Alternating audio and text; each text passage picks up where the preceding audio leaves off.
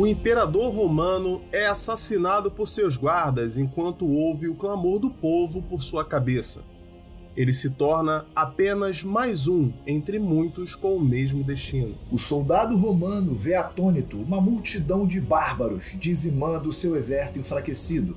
Seus companheiros germânicos abandonam suas posições e se juntam ao ataque inimigo. A queda do Império Romano foi um fracasso militar ou político? Eu sou Felipe Sampaio. E eu sou o Bruno Campos. Bem-vindos à Resenha Épica!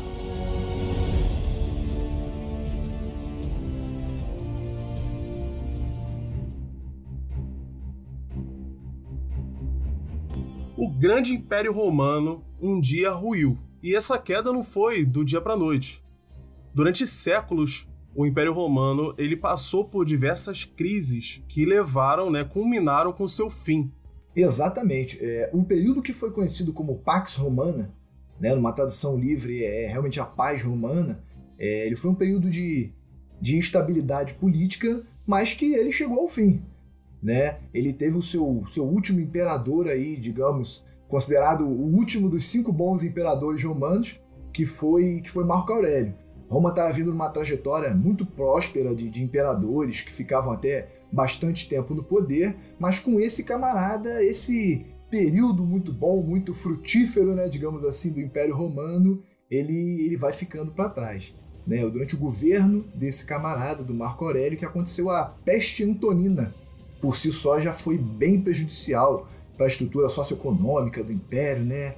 muita gente morreu, então assim, isso abalou bastante as estruturas. Esse, esse período, ele começou com a coroação de Augusto César, que é, a gente chama do primeiro imperador mesmo, isso foi 27 a.C., e a Pax Romana durou até 180 depois de Cristo, justamente nesse contexto que eu falei aqui da morte do imperador Marco Aurélio. Com a morte de Marco Aurélio, quem assume é Cômodo, que foi o primeiro imperador nascido no roxo, né? Que uhum. quer dizer o quê? Que ele nasceu durante o governo de seu pai. Não, inclusive é uma curiosidade muito interessante, né? Assim, por, nascido no roxo, né? O que, que quer dizer isso, né? A, a, a, cor roxa, é, a cor púrpura, né? Nessa época era, era uma tintura, digamos assim, é uma tintura mesmo, muito difícil de ser obtida, né? Precisa de ingredientes difíceis, fórmulas difíceis. Era, era uma concha, era uma conchinha que era muito difícil de achar e precisava de muitas. Uhum, para conseguir fazer pra a tintura, né? fazer. né? Então, realmente, né, como tinha muito pouco, a oferta era minúscula, somente os mais importantes, os mais ricos, e principalmente agora na figura do imperador, é que estavam autorizados a utilizar o, é, o púrpura, né? Por isso que ele nasceu no roxo. Exatamente. E acredita-se que justamente por ele ter nascido cercado de tantos privilégios assim, ele foi um, um imperador muito ruim, porque, primeiro, ele era muito excêntrico. Uhum. E os relatos dizem. É pouco, né? e os relatos dizem que ele, além de ser um cara despreparado, foi criado no palácio, uhum. né, enquanto seu pai estava em várias campanhas, né, em várias batalhas para defender as fronteiras, ele estava lá no palácio só comendo, entendeu? Se divertindo, correndo atrás de mulher, espancando os escravos, né? Provavelmente a vida dele era um pouco, né? Também. os historiadores da época, né, descrevem ele como um cara extremamente despreparado e cruel. Lógico que pode ser que essa visão seja muito partidária, porque o principal historiador contemporâneo dele, né, foi Cássio Dio, que era um senador que rivalizava muito com ele a gente vai ver que, após a morte de seu pai, quando ele assume o roxo, né? Uhum. Quando ele vira, se torna imperador. vira imperador. Uhum. Ele não é apoiado pelo Senado, principalmente justamente por, por isso ele ser um cara jovem e despreparado, né? Uhum. Ele não era interessado em participar nas, nas decisões políticas e tal. Ele meio que estava só curtindo ali a, a grana mesmo então, os senadores eram muito contra ele e o Cássio era um desses senadores. E um outro fator também que aumentou essa polarização, né?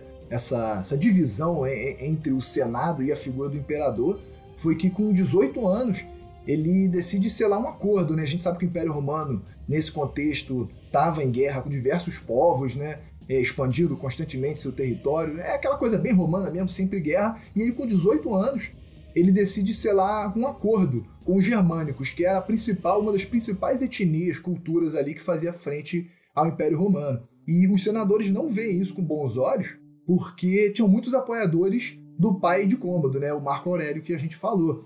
E Marco Aurélio, ele era bem dessa política de não, vamos expandir, vamos lutar. E aí, quando o Cômodo decide, toma essa decisão contrária, o pessoal já, pô, o cara já não, já não tem, uhum. já não tem perfil, tá entendendo? O cara toma um monte de decisão errada, o cara não estuda.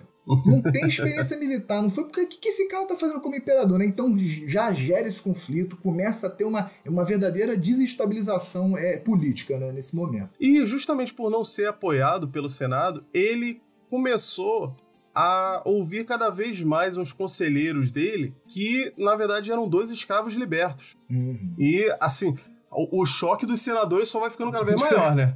o cara pensa, não pode piorar, aí o cara faz outra coisa. Aí o cara bota dois escravos libertos ali para aconselharem ele uhum. e, como a gente já falou, ele que não era muito envolvido com a administração do império, ele largava isso na mão desses caras. Então, ele fez um deles cônsul e esse cara era super era, influente. Era uma alta patente, né? O cônsul, né? É, exatamente. Esse cara, em dado momento, ele começou a efetivamente governar o império, porque o uhum. não tomava decisão nenhuma, então esse cara que mandava, nos senadores inclusive, ele começou a vender muitos cargos, tanto no Senado, né, vários cargos públicos, e ele ficou super influente. Qualquer semelhança cara... com a realidade é mera coincidência, né? Vender é. cargo público. Né? Já tinha desde o Império Romano. Na verdade, esse aí foi o segundo amigo dele, né, vamos dizer assim, uhum. segundo amigo dele que era o escravo liberto, que ele bota nessa função, e esse cara se chama Cleandro. Lógico que o Condo não sabia disso, mas ele matou seu antecessor, né, para tomar esse lugar e ele começou a manipular toda a política né, a seu favor. É, a gente vê pelos relatos que ele desviava muito dinheiro, desviava muita, muita produção de comida, até muitos grãos, e isso levou à fome em Roma várias hum. vezes. Os grãos que eram importados principalmente do Egito, né? Então o cara fez essa, esse esquema aí, essa maquinação para meio que causar uma, uma inflação mesmo, né? diminuir a oferta, aumentar a demanda, né? O povo passando fome e realmente encarecer aquele produto ali. É o cara é um safado, né? De venhamos e convenhamos, né? Exatamente, ele queria ganhar dinheiro com isso e também parecer um herói, né, cara? E chegar, pô, tô, tá uhum. tendo uma falta de grãos aqui em Roma, ele aparece cheio de grãos e salva todo mundo, né? Ele queria uhum. meio que fazer isso. Ele morreu negando, né? Alguns historiadores dizem que talvez nem tenha sido ele mesmo, mas ele leva a culpa e ele é morto. E depois disso, o cômodo ele fica cada vez mais paranoico. Uhum. Ele acha que tá todo mundo contra ele, entendeu? Ninguém apoia ele. Até esse amigo dele aí é, tava tramando contra ele, tava tomando o poder para se ele fala não, eu vou mostrar que eu sou o imperador e eu mando em tudo aqui. Só que ele não tinha apoio do Senado. Então ele tinha que concentrar o poder em si. Aí uhum. ele começou com a megalomania dele, né? Dizer que é, eu sou a reencarnação de Hércules. É, eu sou um deus caraca. na Terra. É, realmente. Entendeu? Ele, ele viajou nessa onda aí. Ele tinha uma obsessão por Hércules, pela figura de Hércules, né? Herdada aí dos gregos. Ele tinha essa obsessão tão grande que, que ele até se vestia como Hércules, às vezes, com aquela roupa de leão. Né? Exatamente. Às, às, vezes, até para comparecer no Senado, que era um ambiente totalmente formal, né? aristocrático, ele ia cara é vestido de leão pro negócio. e ele ficava tentando refazer feitos de Hércules. Né? Ele, como não tinha apoio do Senado, ele decidiu ter apoio da população. Uhum. Então ele começou a prover vários jogos. A gente vê, né, em vários filmes e séries, esses jogos ali com gladiadores, com animais selvagens, né, animais exóticos. Uhum. Então ele começou a trazer elefante, girafa, avestruz. Uhum. E ele fazia uns espetáculos onde ele uhum. matava esses, esses animais, entendeu? os animais por si só, os animais por si só já eram um grande show, né? Porque não eram animais Exatamente. comuns daquela época, né? É, é, inclusive, a, a, gente não falou o filme Gladiador, né? Que, que mostra bem Exatamente. a figura do, do, do Cômodo, que era o, o imperador desse momento, que foi muito bem atuado pelo, pelo ator que faz o Coringa, eu esqueci o nome dele, o cara assim. É, Joaquim Phoenix. Isso, que é um Exatamente, cara faz uma bom. atuação sensacional. Né? E queria deixar mais uma recomendação também, um livro chamado A Era dos Gladiadores, de Rupert Matthews, já que a gente falou um pouquinho de arena aqui, né? É, esse livro conta a trajetória da, da, da ascensão da, das arenas e dos gladiadores, como isso se tornou um esporte, né? Como começou como um, um rito, uma coisa quase religiosa e se tornou um grande esporte e aquela figura do triunfo também, mas enfim, tô fugindo da pauta aqui.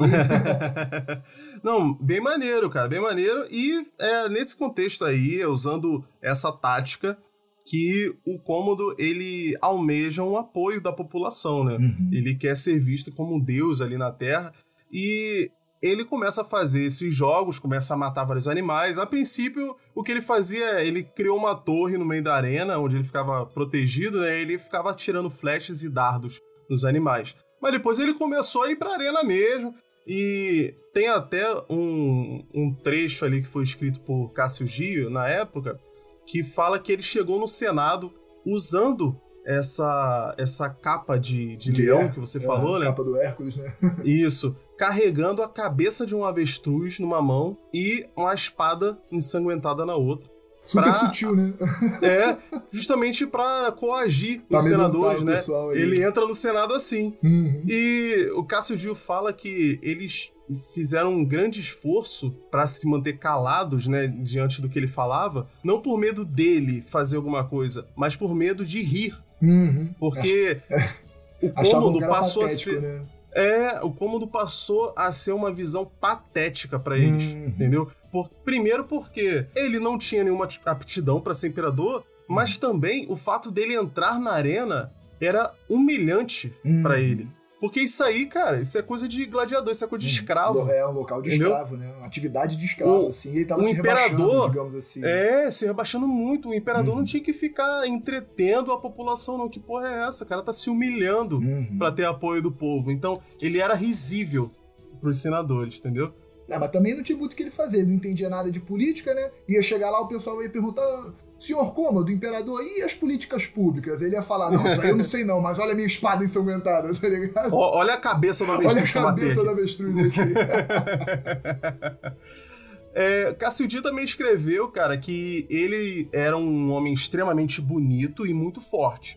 Isso ele admite e que ele realmente sabia lutar, porque ele passou todo esse tempo no palácio, né, sem estudar, sem fazer nada, mas ele sempre gostou de luta e de caça. Então ele era um cara fisicamente bem preparado, entendeu? Ele era um cara grandão, fortão e tudo.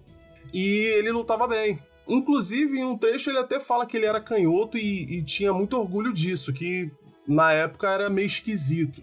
É, devia é, ser difícil lutar contra um cara canhoto, porque a maioria era destro, né? Talvez o é. cara que fosse lutar contra ele não soubesse muito bem como se posicionar, né? Talvez tivesse um pouco disso. E ele, depois de um tempo, ele desistiu de só matar os bichinhos, né? Uhum. E começou a lutar contra os gladiadores também. Uhum. Então, ele foi o único imperador gladiador da história.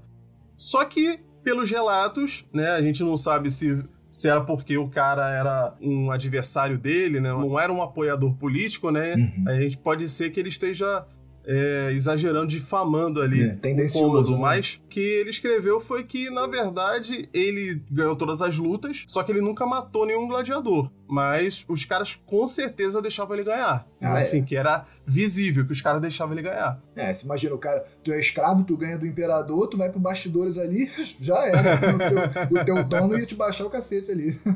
mas ele não matou gladiadores, mas ele matou muita gente na arena. Uhum. Ele matava é, vários escravos. Cara, tem um relato que é muito bizarro que fala que em uma vez ele pegou um escravo e pegou um, um outro que não tinha pernas. Hum. Né? Não se sabe se por doença, né, ou um acidente, ou se ele nasceu assim, mas um cara que não tinha pernas amarrou os dois juntos. Que isso, cara? Que coisa. O, um em cima do outro e matou os dois com um tacape. Matou eles na, na porrada, literalmente dizendo pros outros que aquilo ali era um gigante. Ele tava usando os caras para representar, representar, um gigante. Nossa. É, mas na, na, arena tinha muito disso, né? Representar talvez uma batalha que aconteceu, ou determinado é. herói, né? Determinado era muito uma coisa. Exatamente. Uma, atuação, né? Digamos assim.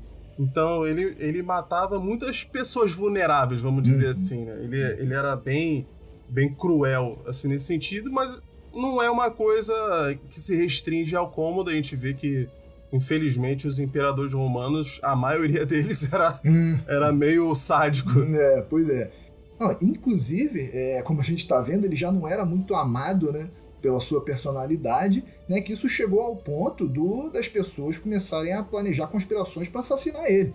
Né? Uma que é bem famosa, de que se tem registro e é representada no filme Gladiador que a gente citou, aconteceu em 182, ele tinha 21 anos apenas, né? Você vê, tipo assim, um cara já novo, odiado por meio mundo, né? E foi o primo dele, né? Marcos Humídios Quadratus e a, e a irmã dele, Lucila, né? Eles planejam o assassinato dele. O Cômodo anteriormente descobre e manda executar. Ele manda executar o primo e manda executar a irmã, né? Então, assim, ele já estava ele já tava sendo perseguido. Ele já era paranoico, imagina depois disso, né? Isso de fato foi um atentado, mas ele mandou matar muita gente que ele achava que estava uhum. pensando em matar ele. É, teve gente que ele mandou matar até porque o cara era muito rico uhum. e ele se incomodava com o cara porque Olho é, torto pra ele. Né?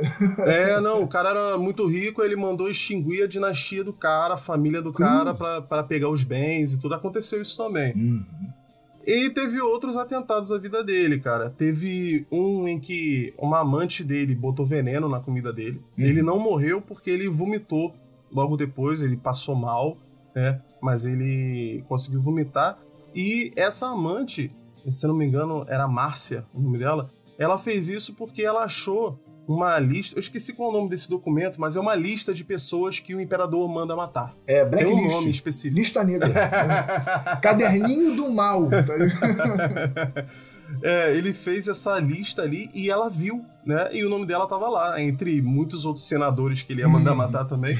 Então ela tentou fazer essa conspiração aí contra ele que não deu certo, só que eles finalmente conseguem matar ele uhum. quando eles mandam Narciso, que era um dos gladiadores, matar, matar ele durante o banho. Que irônico, Esse, né? Um gladiador. É, né? foi um gladiador que matou uhum. ele. É, Narciso estrangula ele durante o banho, aí acaba o, o Império de Cômodo. Uhum, exatamente. Isso aconteceu em 192, ele já tinha 32 anos. Então você vê que o pessoal tentou, tentou e conseguiu. Conseguiram assassinar ele. Né? E só uma coisa que eu, que eu esqueci aqui: com a morte do Cômodo, aí Roma volta a se chamar Roma e os meses do ano voltam a ter os, os, os nomes que tinham, porque Cômodo tinha mudado Mudou tudo. o nome de Roma. Você acredita nisso? Era, ele mudou para Colônia Comodiana. Não, a autoestima ele mudou... dele tava elevadíssima, hein?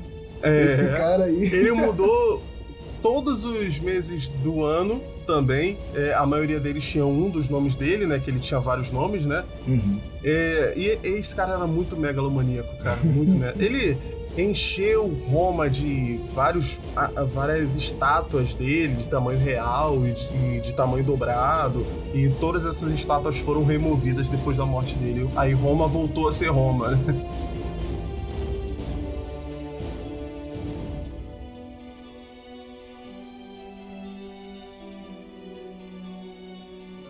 Depois de Cômodo, muitos imperadores vão passar por Roma e grande parte deles vão ser vítimas de conspirações parecidas e muitos vão ser mortos.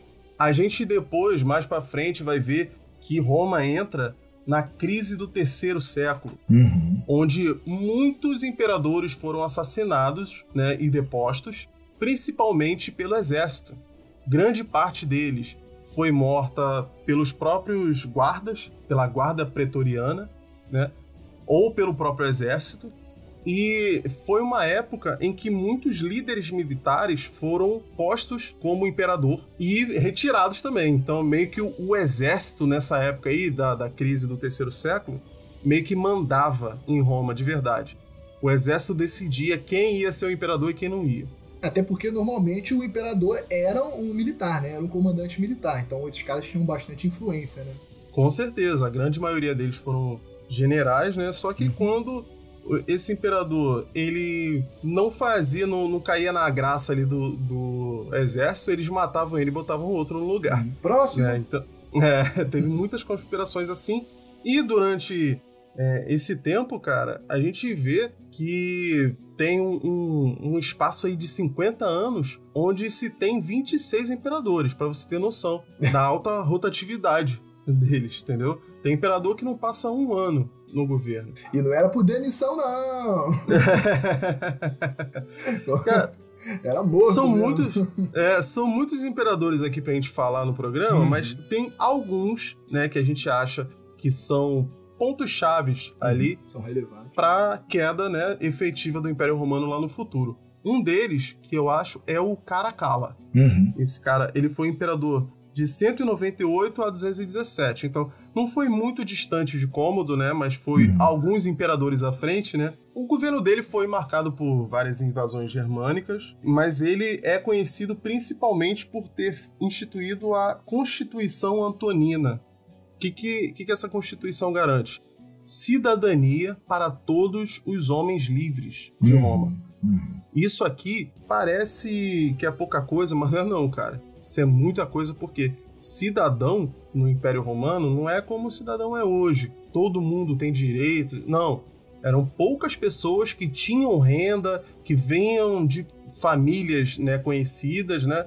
Era quase que uma nobreza. Então esse cara estende a cidadania para todos. Isso inclui muitas pessoas de outras origens, né, que não são naturais ali de, de Roma, até germânicos, né, e pessoas de outras regiões que migraram para Roma acabam se tornando né, cidadãos também. Mas aí você pode pensar que, pô, ah, não, então esse cara era bonzinho, era gente pacifista, boa, né? Ajudou era um pacifista. não, pelo contrário. É. Esse cara aqui, ele. O Cássio Dio, que escreveu sobre o Cômodo, escreveu sobre ele também. Uhum. Né? Também foi contemporâneo dele. E ele escreveu que, pô, esse, esse era um dos caras mais cruéis que ele já viu. Então, e ele já tinha visto o cômodo. É. o, sarrafo dele de crueldade estava bem alto. Né? pra você ver. Então, esse cara era muito cruel, só que ele achou que podia aumentar os impostos, assim, a arrecadação de uhum. impostos, tendo mais cidadãos. É, como, é faz sentido. Não, assim, se tu parar pensar friamente, faz sentido, né? e, ao mesmo tempo, ele queria diminuir os privilégios dos antigos cidadãos romanos. Né? Justamente para diminuir a chance dele tomar uma pernada de alguém, né? Não ajudou muito, principalmente na economia. Roma ainda estava numa queda vertiginosa ali, uma inflação enorme. E, inclusive, depois dessa constituição, a quantidade de germânicos, né, a quantidade de, entre aspas, bárbaros que vão adentrar o Império Romano é gigantesca. Quando uhum. eu digo adentrar, não é invadir Exatamente. Não, uhum. eles migravam, uhum. migravam e se misturavam à população. Uhum. Até o Edward Gibbon, que eu acho que é o maior nome quando a gente está falando sobre esse tema de queda do Império Romano, Edward Gibbon fez um, escreveu um livro muito, muito interessante, muito famoso, né, onde todo mundo se baseia, né, para falar sobre esse assunto, a história do declínio e queda do Império Romano. To, todo mundo que fala, né, sobre isso, pelo menos um trecho ou outro ali vai usar para se basear. E nesse livro tem um trecho que diz: O mundo romano foi inundado por um dilúvio de bárbaros. É assim que ele descreve esse período aí das migrações bárbaras pro Império Romano. Realmente, isso aí gerou essa, essa inserção de diversas culturas diferentes, né? Isso gerou um choque cultural enorme, né? Acho que o primeiro, acho que uma coisa que a gente tem que esclarecer aqui é, eu acho que gera um pouco de confusão. Eu lembro de ter aprendido assim na escola, fiquei confuso e já vi outras pessoas com essa confusão também. Né? A gente tem que desmistificar a crença de que conforme o Império se expandia, não tinha mais ninguém além de romano. Né, da ideia de que um romano invadiu um território, agora aquilo é um território somente de romanos. Né? A gente, em outra oportunidade, a gente falou sobre isso no episódio de Vikings, um episódio muito bom, vocês podem, vocês podem ouvir lá também.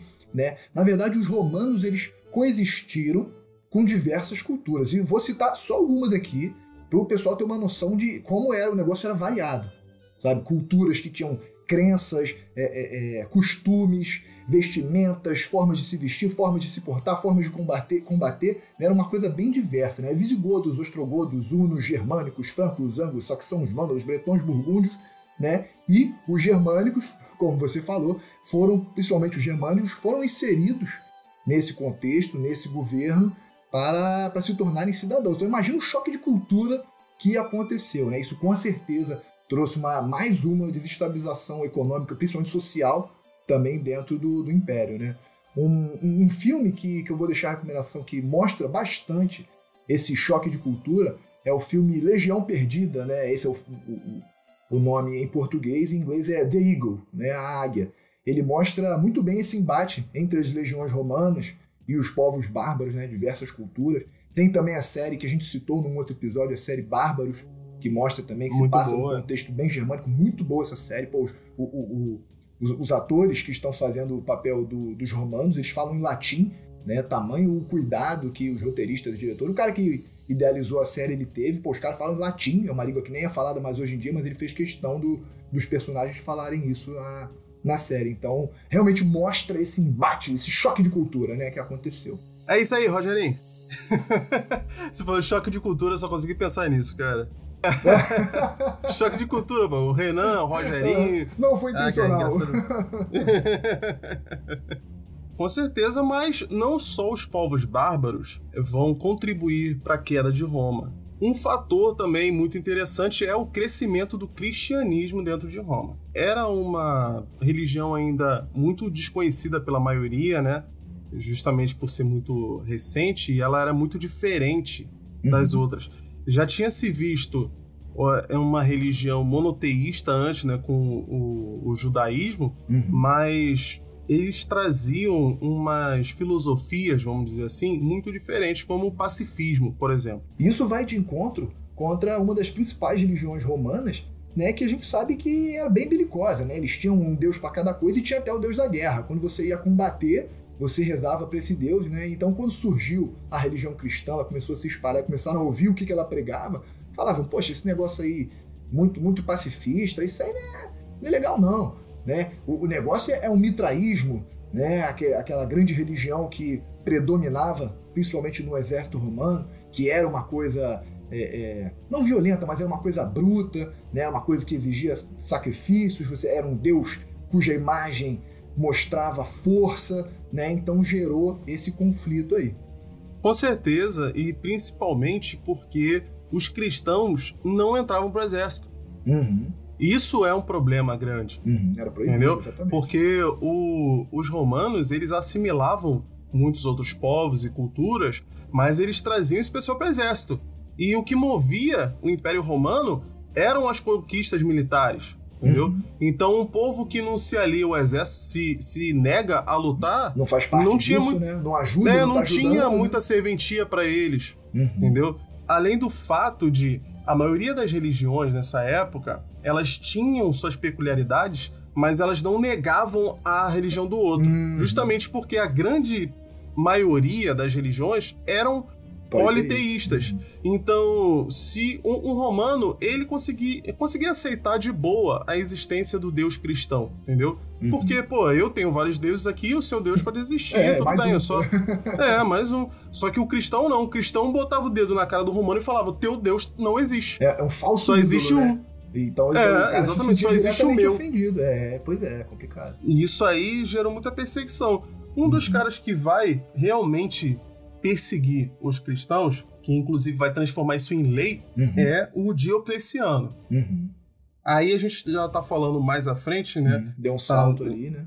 É, no, no terceiro século ali, o Diocleciano ele foi imperador a partir de 284. Ele vai dar o fim à crise do terceiro século. Finalmente ele consegue ali através de muita manipulação, ali muita conspiração, muita morte por baixo dos panos, ele consegue dar um jeito na política. Inclusive, ele acaba com a guarda pretoriana, né? Então ele não corre esse risco da guarda matar ele. Ele viu o exemplo dos outros, né? Eu não vou correr esse É. risco, né? Ele ficou muito famoso principalmente por ter criado a tetrarquia. Só dois imperadores não eram suficientes. Por que dois? Na- Nessa época aí, quando Diocleciano foi imperador, ele tinha um César, né? Ele, tinha, ele era o Augusto e ele tinha um César. O que, que isso quer dizer? Uma patente É, dentro dentro do Império Romano, existiam vários títulos, né? Uhum. que normalmente eram dados para homenagear antigos imperadores. Né? O Júlio César, que é o mais famoso de todos, que na verdade não foi imperador, né? ele era um ditador durante a, a República Romana, ele foi homenageado depois e, e o nome dele, César, virou sinônimo de imperador. Uhum. Só que mais à frente, um outro imperador vai ser homenageado também, e o nome Augustus também vai simbolizar o, o imperador, só que um imperador maior, né? Uhum. Seria o primeiro imperador. Uhum. É, Então, em vários- realmente é o primeiro imperador de Roma, né? Exatamente. Roma, em vários momentos, ela teve co-imperadores. Né? Uhum. Nesse momento, Diocleciano era o Augusto, que é o primeiro imperador, e o Maximiano era o César, que era o segundo imperador. E eles dividiam a administração por região. Um ficava mais no, no Oriente, o outro no Ocidente. Só que ele viu que isso não estava funcionando. Ele tentou dividir em quatro. Ele fez a tetrarquia. Então, ele, entre aspas, promoveu o Maximiano a Augusto também. Uhum. E eles escolheram dois Césares. Né? Cada um escolheu o seu filho adotivo para ser César. Então ficaram quatro imperadores aí em quatro é, capitais diferentes. Né? O império ainda era um só. Sim, sim. Mas com administrações divididas, né? Mas então, durante é, essa administração, né, durante o governo de Diocleciano, que vai realmente começar a perseguição religiosa contra os cristãos. Principalmente porque durante um ritual onde o Diocleciano estava sacrificando o animal e ele. Impunha né, que as outras pessoas sacrificassem também. Era uma prática comum é, da religião dele. Era uma, né? Exatamente, né? E um diácono cristão é, chamado Romano de Cesária, esse cara, é, ele interferiu nesse sacrifício. Então, lembra que eu falei? Hum. Eles realmente tentavam mostrar que as outras religiões estavam erradas, né? Até hoje são assim, inclusive. É. polêmico, polêmico. O pessoal vai jogar pé em você aí.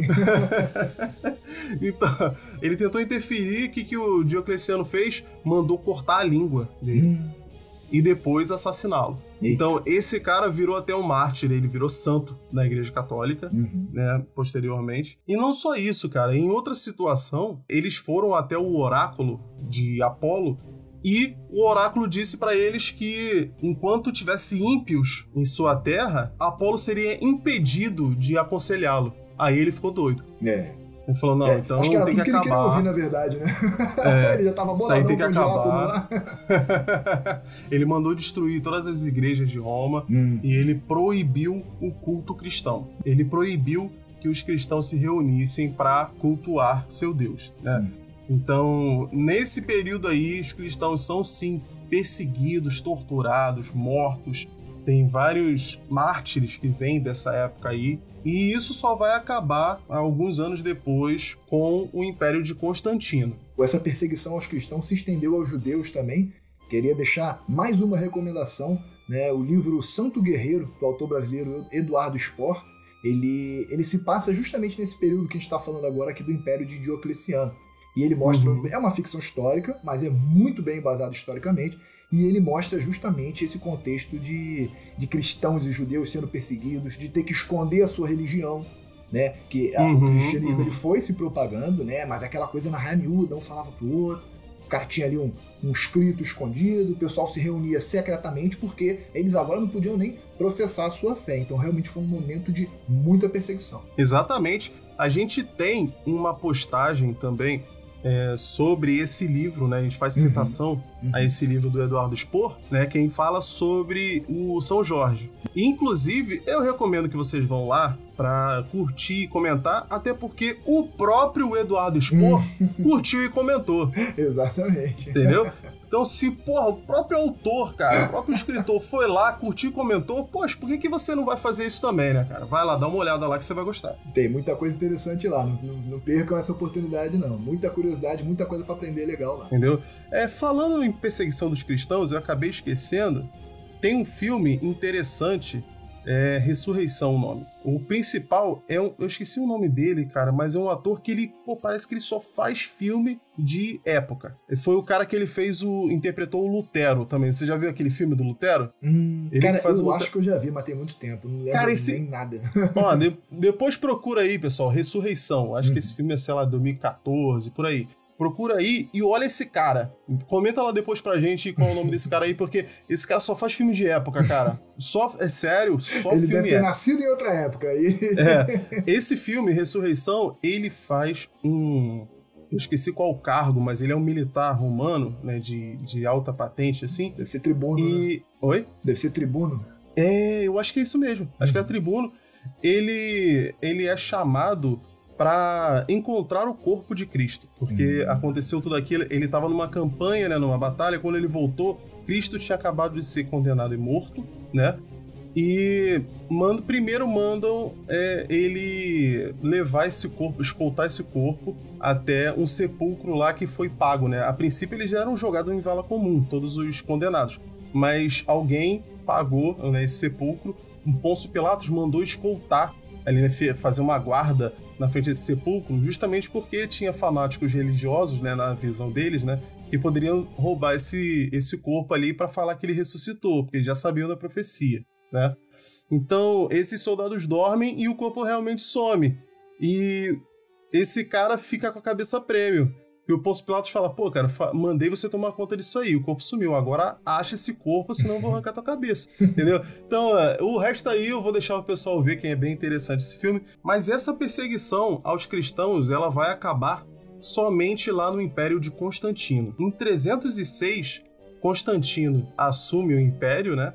E ele, primeiro, ele volta a trazer toda a Roma unificada ali sob seu poder. E ele acaba com a perseguição aos cristãos. Em 313, ele fez o Édito de, de Milão. Milão. Exatamente. Uhum. Que acabava e extinguia a perseguição aos cristãos, né? Então, os cristãos eles não eram mais proibidos de professar sua fé. E mais à frente, ele vai inclusive aceitar essa religião como a religião oficial do Império Romano. Tem uma história que diz que antes de uma batalha, numa noite ele sonha que todos os escudos dos seus soldados tinham uma cruz pintada e eles vencem essa batalha. Então, antes da próxima batalha, ele realmente manda pintar os escudos e ele começa a orar para o Deus cristão. E ele venceu essa batalha e ele achou que isso foi um sinal. Essa é a história que a gente tem, não tem como comprovar. Mas pode ter sido simplesmente porque ele achou conveniente, né, uhum. politicamente falando, mas ele decidiu que essa seria a religião oficial do império. Inclusive, ele convoca em 325 o Concílio de Nicéia, que é para decidir certos aspectos ali, né, tornar sagrada a Bíblia. Regulamentar, né? Regulamentar. Ele escolhe ali quais são os livros que entram na Bíblia, torna ela sagrada. Eles discutem a divindade né, de Jesus ou não, se ele se tornou humano ali ou se ele era um deus ainda. Tem a discussão se existe trindade ou não. Hum. Decide-se muita coisa ali. Ali é um embrião mesmo da Igreja Católica. A Igreja hum. Católica ela vem daí. Inclusive, a Igreja Católica tradicional se chama Igreja Católica Apostólica Romana. Olha por aí. isso. Não é por coincidência.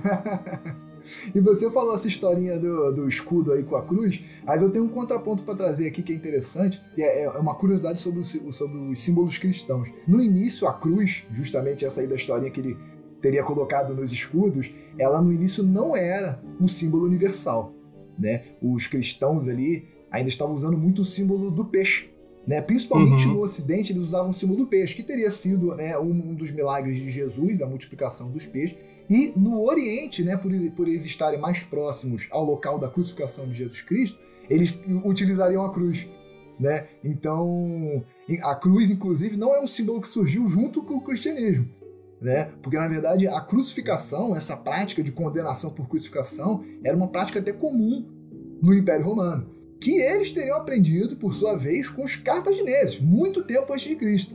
Né? Então esse símbolo da cruz ele não nasceu junto com o cristianismo. Então talvez essa historinha aí esteja mal contada ou alguém deu uma manipulada. Mas, mas é interessante você falar que esse era um símbolo mais adotado no Oriente, uhum. justamente porque Constantino ele levou a sede de Roma mais pro Oriente, né, cara? Uhum. Ele, ele instituiu a Nova Roma, né, na cidade, na antiga cidade de Bizâncio, uhum. que era uma cidade grega que já estava destruída, já muito uhum. antiga. Ele reconstruiu ela e instituiu Nova Roma. Hoje é o que seria Istambul, né, que fica na Turquia hoje. Principalmente porque fica mais perto da, da fronteira que ele precisava defender né, que estava dando mais problemas ali com os bárbaros. Então ele ficaria mais próximo e tudo, e ele leva um grande grupo de sacerdotes cristãos para lá, o que torna o bispado né, de Nova Roma muito forte, começa a rivalizar com o próprio papado de Roma. Isso aí, muitos séculos depois, né, vai culminar no grande cisma né, que divide a Igreja Católica e a Igreja Ortodoxa. Mas o que é interessante disso tudo é justamente que o cristianismo ele começa a distanciar os romanos de suas origens. Né? Então eles começam a perder muito da cultura tradicional romana e juntamente né, com as diversas etnias que eles chamavam de bárbaras, né, que agora fazem parte do Império Romano, acabam fragmentando esse império, né? Então eles não têm mais aquela unidade romana que eles tinham, eles prezavam tanto no início.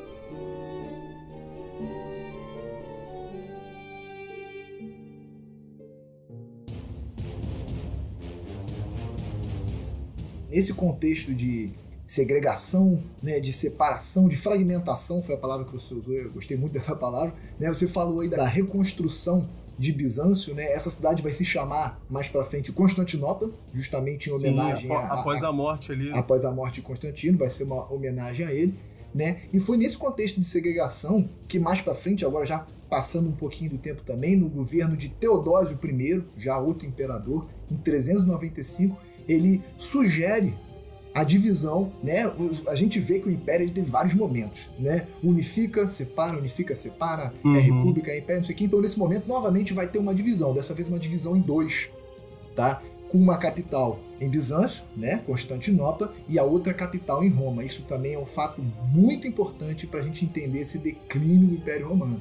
Então, é após a morte dele que essa divisão vai se consolidar e cada lado vai para um filho dele. O filho Arcádio vai, entre aspas, né, herdar o Oriente e o filho Honório o Ocidente. Né? Eu botei aqui, é, entre aspas, o herdar, uma vez que o, que o título de imperador, né, como a gente está mostrando aqui, nem sempre, né, não necessariamente, era uma coisa hereditária que passava de pai para filho. Né? Mas nesse momento Exatamente. aconteceu e rolou essa divisão que é muito importante para esse contexto.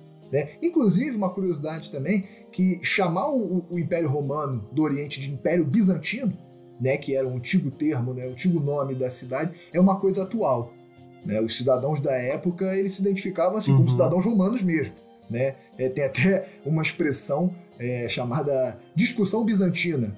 Né? Então você ouvinte, na próxima discussão aí que você tiver no trabalho, que você é, é, é perceber no trabalho, pessoas discutindo, você vai chegar assim e falar, pessoal, isso aí é uma discussão bizantina. O pessoal vai olhar para você, não vai entender nada, Isso é uma brincadeira justamente porque alguns historiadores usam o termo Império Bizantino como termo pejorativo.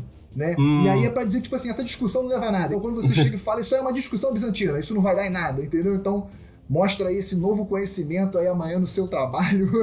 você vai chegar, vai tirar onda com essa expressão de velho aí que eu, que eu tô trazendo para vocês, hein? Vai ser só você e o Campos usando essa expressão aí. É verdade. Justamente, cara, esses dois aí, eles não vão ser bons imperadores também, né? Novidade, né? Então, se tá aqui, pro cara ter sido bom, cara, aconteceu alguma coisa ruim, né, no, no império dele. Porque aqui, todos esses nomes aqui, eles foram pequenas causas ali que levaram pro fim, né? Então, esse Arcádio e o Honório, eles são muito importantes pra queda, porque os dois eles são tidos como fantoches, né? Eles não tinham muito poder político, né? Eles só acatavam ali o, o, o que o Senado mandava. O Honório, principalmente, ele sofre muito com usurpadores, né? Ele que ficou com a parte ocidental, que nessa época aí englobava até a Grã-Bretanha, né? Que é, hoje é a Inglaterra, né? Uhum. Toda a ilha britânica ali. Ele vai ter um autoproclamado imperador lá na Grã-Bretanha, né? Que é o... Ele teve vários, na verdade, mas o mais importante deles, é, o mais importante foi o Constantino III, que inclusive não só se proclamou imperador da Bretanha, como ele invadiu a Gália também. Então ele estava ali é, diminuindo cada vez mais o império do Honório e ele meio que não pôde fazer muita coisa. E em dado momento ele só aceitou. Entendeu? Ele só Faz aceitou quiser, a derrota. Não aguento mais. é, tivemos vários outros usurpadores tentando pegar um poder. Né? Com isso você observa, você observa o quê? Uma diminuição da influência da capital, da, da, do poder central. Né? O pessoal, comandantes militares se rebelando contra o poder central, dizendo: não, agora eu vou pegar um território, esse aqui é meu, eu sou imperador disso aqui. Então você vê a perda do poder, da influência de Roma. Né? Um deles foi, por exemplo, Cláudio Albino, não é Cláudio, é Cláudio mesmo, não falei errado não. Foi 195, ele se autoproclama imperador, né, e era comandante de diversas tropas britânicas. Ele também invade a Gália, né, você vê que é até um modus operandi parecido, né, declara uma guerra aberta. Nessa época o imperador era Séptimo Severo, e ele é derrotado numa batalha que ficou até muito famosa, que foi Lugdunum, né? Tem Póstumos, também um general romano, ele liderou uma, uma rebelião na Gália, isso já foi um pouco depois, de 260, contra o imperador galiano, e ele chegou a estabelecer realmente um império que ficou conhecido como Império Gálico. Né? Ele governou de forma até relativamente autônoma. Pô, Gália hoje é o que a gente entende como a região da França ali. Então veja que já, não era, uma, já não era uma coisa mais tão periférica. Ah, lá longe da, da, da do, do, poder central, lá longe de Roma, por exemplo. Não era, já era uma coisa mais próxima. Não, né? E ele, e ele governou de forma independente, né, meio autônomo assim, por alguns anos. Algumas fontes dizem que até foi uma década inteira. Então veja bem, ele se autoproclamou imperador, né, é, ficou governando durante 10 anos sem que o poder central conseguisse tirar o usurpador dali. Né? E não foi uma tropa romana constituída que foi lá e tirou o cara, ele foi assassinado em mais uma dessas conspirações. Então você vê que realmente Roma estava perdendo a influência. Uma historinha muito legal que tem aqui também é da rainha Zenóbia, essa aqui é bem interessante. Ela era casada com Odenato, que é o rei de Palmira. Já é mais, Palmira já é mais para leste do Mediterrâneo, né? A gente está falando muito no contexto Europa aqui, né? Então Palmira fica no que a gente hoje conhece como Síria, na direita ali, né, do Mediterrâneo. O marido dela é assassinado também numa conspiração e ela fica como rainha. Durante o governo dela, ela ainda está subordinada a Roma, ela presta conta, paga seus tributos devidos, né? E ela expande bastante as fronteiras, tanto que ela ficou conhecida como a Rainha Guerreira. Isso foi no contexto ali da, de 200, 270 depois de Cristo, né? Só que em 272 estava tudo muito lindo, estava prestando conta, mas ela vai lá e declara o filho dela como imperador e rompe ligações com Roma. Então tá aí mais uma historinha de, de conspiração. E essa história é muito bem explorada. Vou rasgar cedo de novo aqui para esse livro que eu já citei, que é o Santo Guerreiro. No primeiro livro, uhum. Roma Invicta, o livro começa nessa batalha, muito interessante, né? Naquele, naquele ambiente mais, mais árido ali do, do, do Oriente Médio, também muito interessante essa historinha. Existem até algumas lendas de que essa rainha Zenóbia seria descendente da própria Cleópatra, mas aí já é teoria da conspiração. se eu for entrar aqui, eu vou ficar maluco. Tem um outro camarada, esse para mim é o mais interessante, por isso que eu deixei ele por último, que é o Caráusio. Tá? Ele não era um general, ele era comandante da frota romana. Né? Uma das, frotas, das frotas romanas, essa que ficava estacionada na Britânia. Então, escuta essa, a tarefa dele era defender a costa é, dos territórios romanos, principalmente dos piratas francos, francos e saxãos. Né? Mas o que, que esse cara fazia? Não só ele não fazia o trabalho dele, não defendia, como ele ainda aceitava suborno e tesouros roubados, deixava a pirataria rolar solto né? E aí, por causa disso, o imperador, que nessa época era o Diocleciano, olha aí, o Diocleciano, ele declara a sentença, manda executar, execute esse cara, né? Isso foi 286 ou 287, as fontes não são precisas, mas foi num, um desses dois anos. E aí, Carauso fica sabendo da sua sentença e fala: não, não vai ser bem assim, não vou ficar simplesmente esperando o cara vir aqui cortar minha cabeça. E aí que ele faz também, novamente, mais um para o time aí, se declara imperador da Britânia né? E ele possuía diversos navios é, e diversas legiões à, à sua disposição. E esse contexto dessa guerra é muito bem explorado no segundo livro da, da, trilogia que eu acabei de citar, Santo Guerreiro. Já é o segundo livro, Ventos do Norte também. E eventualmente ele vai ser derrotado, mas isso tudo que eu citei aqui para ilustrar como o poder central de Roma, né, os seus tentáculos que alcançavam todos os rincões do planeta, está é, perdendo isso. O território de Roma está cada vez mais minguando, se aproximando ali da, da do, do, mais do centro europeu, então ela está perdendo isso aí. Além dos problemas com esses usurpadores, né? O Honório, ele tem dois grandes problemas aí, dois pontos que ficaram gravados na história que são muito importantes para a queda. Primeiro, houve a travessia do rio Ren lá em 405 por muitos e muitos bárbaros. Muitos povos bárbaros, principalmente germânicos e alanos, migraram para Roma fugindo dos hunos. E então, para você ter noção, só de guerreiros eram mais de 30 mil, né? fora suas famílias que eles trouxeram aí mais uns 100 mil, mais ou menos, migraram de uma vez, assim, nesse ano de 405, né? Então tava lotado né, de bárbaros dentro do Império e Roma não era mais a, a capital, né? Já há algum tempo, nessa época aí, a capital do Império Romano Ocidental era Ravenna desde 402, né? Só que Roma, lógico, era a cidade extremamente importante, né? O berço uhum. de toda a civilização romana. E ela é atacada cinco anos depois, né, em 410, ela sofre um saque. Os visigodos, comandados por Alarico I, eles fazem diversos cercos a Roma, né? São três cercos e no terceiro eles conseguem finalmente adentrar a cidade. Eles saqueiam tudo que é de valor e vão embora. Eles seguem para o sul do que hoje é a Itália, né? E para você ver assim que Roma ficou totalmente desmoralizada. Isso tudo, cara, essas invasões e, e o saque e tal, acontece enquanto tá rolando várias é, guerras civis pelo trono, cara. Não só os usurpadores que querem é, a, as áreas ali da Britânia e da Gália, mas existiam várias conspirações, várias revoltas dentro do Império querendo tomar o título de Honório também. Então o exército ele estava dividido nessa guerra civil e ele estava muito enfraquecido, entendeu? Para conseguir resistir. Ele não conseguia resistir a, a todos esses ataques que ele estava recebendo nesse momento. Esse, esse saque de 410 ele foi um símbolo muito grande, né, cara?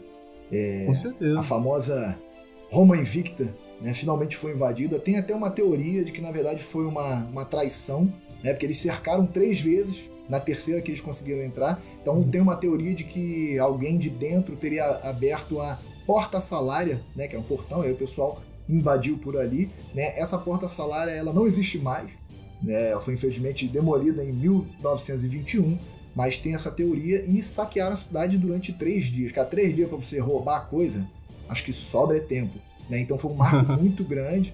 E a coisa vai ficar muito pior, a coisa não para por aí. Né? A gente avançando um pouquinho no tempo, vai ter um imperador, né? é um jovem, ele é chamado de Rômulo Augusto. Ele é colocado no poder pelo seu pai, que era, era um frente líder militar, mas eu não vou citar muitos detalhes. O fato é que ele era imperador e ele não chegou a ficar nem 10 meses no poder. Nesse momento, acontece uma coalizão, uma junção de diversos, diversos povos, culturas germânicas. Eles entram em território italiano sob o comando de Odoacro. Né? Eles entram em território italiano e falam: Ó, oh, imperador, entramos, agora a gente quer uma, uma, boa parte desse território aqui. A gente vai agora pertence a nós. E obviamente o imperador ainda tem um orgulho romano, digamos assim, ele nega, né? E aí o Odoacro com suas tropas, ele vai até Ravenna, que era a capital nesse momento do Império Romano, e força a abdicação de Rômulo Augusto. Né? Isso é um marco muito forte, né? Você tem um imperador romano, né? É, tendo que abdicar o seu trono para não ser morto. Realmente ele não é morto. Odoacro não sei, se compadece dele por ele ser muito jovem, simpático, não sei, alguma coisa ele fez, ele não foi morto, né? E, to, e Odoacro se senta nesse trono. Ele não se autoproclama, né? Como vários revolucionários que a gente citou aqui, ele não se autoproclama como imperador. Na verdade, ele senta no trono e fica numa espécie de título de rei, né? Não é nem César nem Augusto, é uma coisa mais mais, mais rudimentar. Mais contido. Mais contido, né? Exatamente. Ele foi mais humilde, né? E ele ainda presta contas para o imperador romano do Oriente. Né? Então ele não rompeu direto o vínculo. É, o imperador do Oriente nesse momento era Zenão, mas aí a gente pode dizer que nesse momento foi realmente o fim do Império Romano do Ocidente.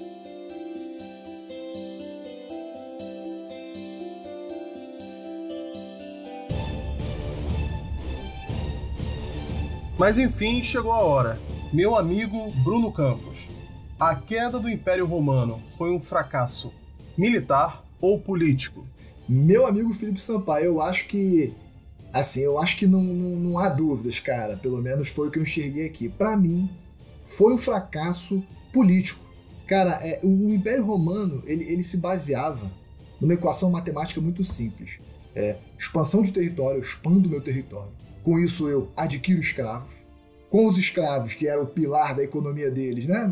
O trabalho escravo, eu melhoro a minha economia. E com minha economia melhorada, eu tenho dinheiro para financiar mais exércitos e conquistar mais territórios. Então era um uhum, ciclo sem fim.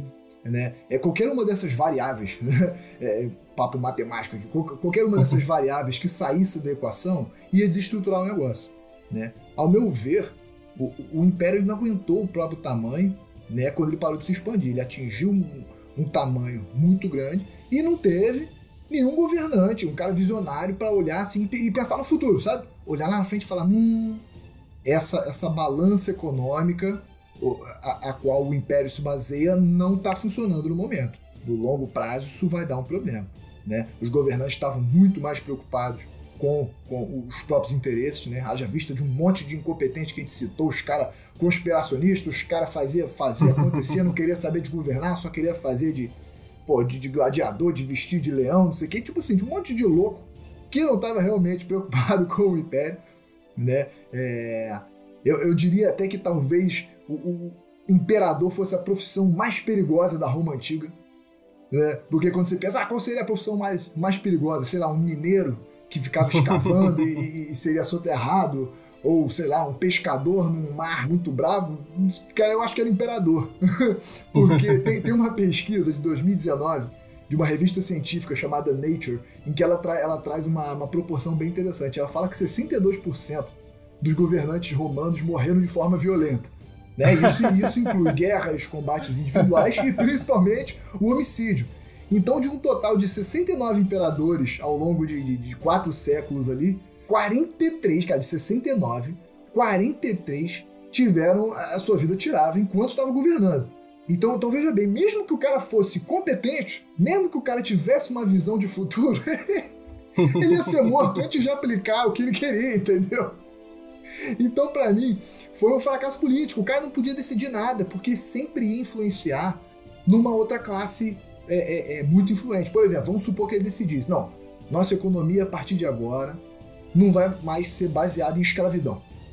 Só que a escravidão era um, um dos pilares econômicos, né? Então ele seria assassinado porque a maioria dos possuidores de escravos eram aristocracia, né? Que incluía os senadores, né? grandes comerciantes, pessoal influente na sociedade. Ele ia ser morto. Então, ou então vamos supor que ele decidisse, não, então não vamos mais basear nossa política expansionista, não, vamos consolidar nossas fronteiras. Ele seria assassinado porque muitos dos aspirantes a políticos eram militares. Né? Os caras eram sempre generais primeiros antes de, de galgar cargos políticos como senadores, cônsules, augustos e césares, então ele seria morto. Eu acho que o Império Romano ele chegou num ponto, né? um ponto da história que simplesmente não tinha mais volta sabe? Não tinha imperador que chegasse que ia dar uma solução. E, e, assim, eu me incluo nisso, né? Não sei se tu vai perguntar, não, então qual a solução seria? Irmão, não, eu não faço ideia. Entendeu? Mas não teve ninguém que pensou numa forma que no futuro essa equação ia permanecer balanceada. Então eu acho que o Império Romano estava fadado ao insucesso. Eu acho que foi isso. Cara, isso é interessante porque pode-se pensar que foi um fracasso militar, porque a gente aprende assim, né? Não tô dizendo que ensino é errado pra gente, mas como às vezes na escola é, o cronograma é muito apertado para muita coisa, né? A gente, se a gente não se aprofundar um pouquinho na questão, a gente vai olhar por cima e vai pensar assim: ah, não, no final do Império Romano eles foram invadidos, né, por, por bárbaros e tal. Ah, então os bárbaros invadiram Roma, acabou Roma, né? E sem falar que, como você mesmo falou, um, um dos grandes fatores para a ruína de Roma é justamente perder essa capacidade de se expandir militarmente, né, invadindo territórios e tomando escravos, né, assimilando mais soldados, é, pegando mais riqueza, né, para conseguir investir nos seus soldados. Então, assim, dá uma ideia de que isso é uma máquina puramente uhum. militar. Uhum. Mas eu tenho que dizer que foi sim um fracasso político. É, você porque... concordou comigo, finalmente.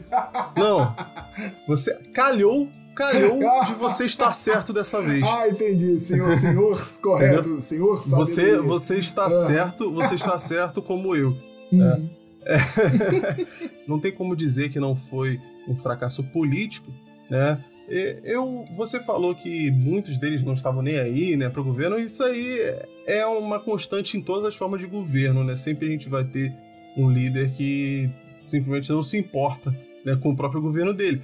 Mas eu acho que a questão não é essa. Eu acho que A questão é justamente que Roma foi criada dentro de certos alicerces que não podiam se manter para sempre. Uhum. Então eu vejo Roma quase como um esquema de pirâmide, porque isso acontece em todos os grandes impérios, né? Vários outros impérios passaram por isso também durante a história.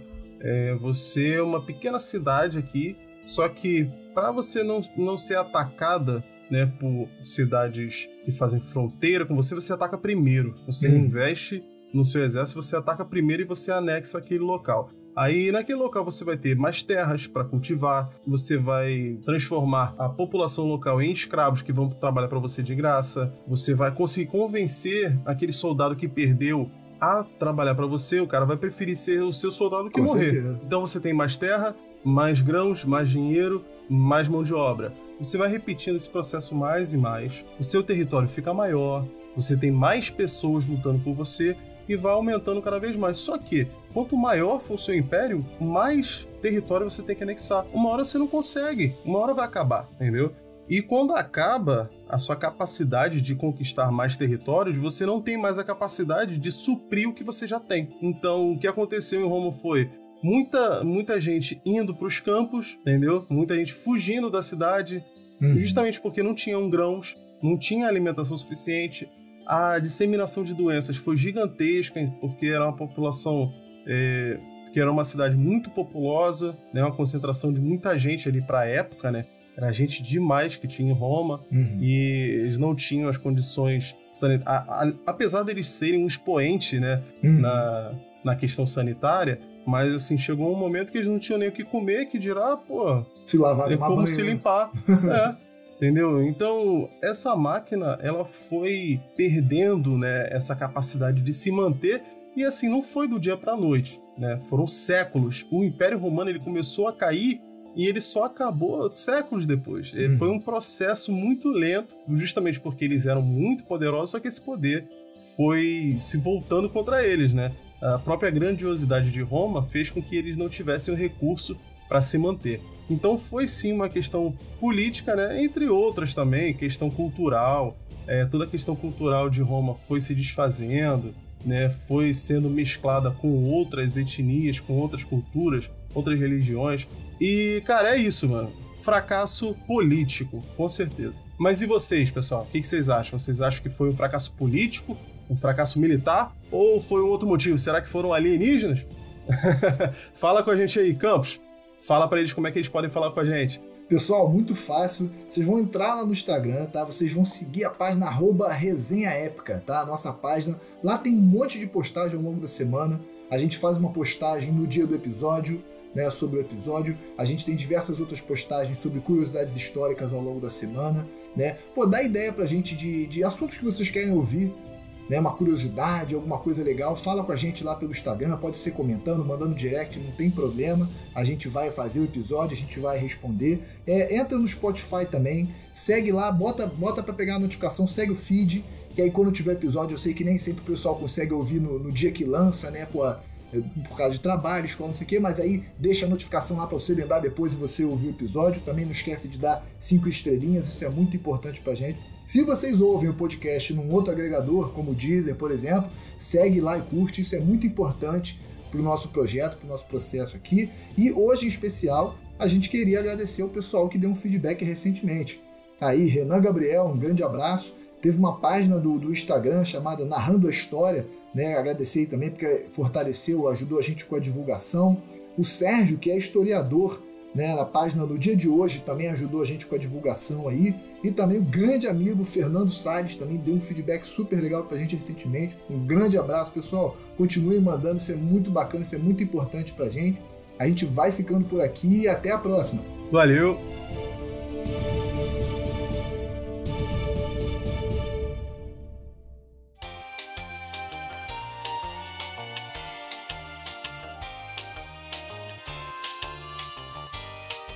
E essa divisão vai acontecer de uma forma curiosa, né? Vai acontecer após a morte dele. Cada capital, cada pedacinho, né, cada pedação do Império Romano vai ficar com um filho seu, né, o filho Arcádio. Desculpa, cara, que do jeito que você falou, parece que foi dividido em, em 780 pedaços. Foi mal, eu falei pedacinho, depois eu lembrei, cara, o Império é grande pra cacete. é, pô, cada pedacinho, porra, é, são dois só, cara. são dois, pedação, pedação.